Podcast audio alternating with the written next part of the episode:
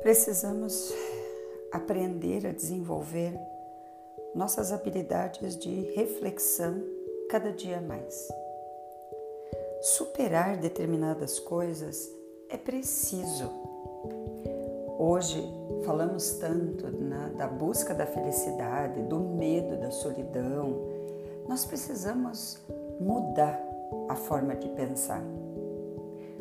Hoje é importante você entender: você nunca está sozinho.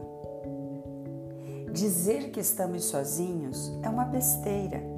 Tem muita gente esperando apenas um sorriso seu para chegar perto de você.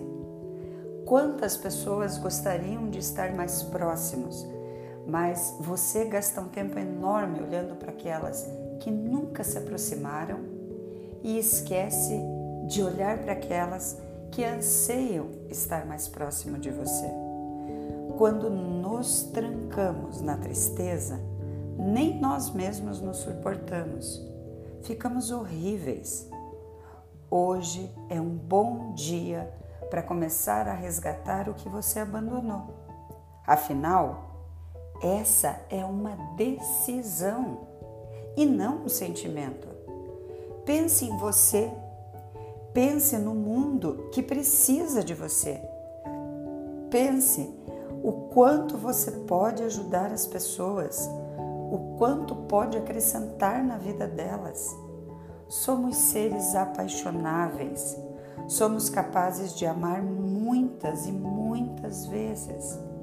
Afinal, somos o amor encarnado.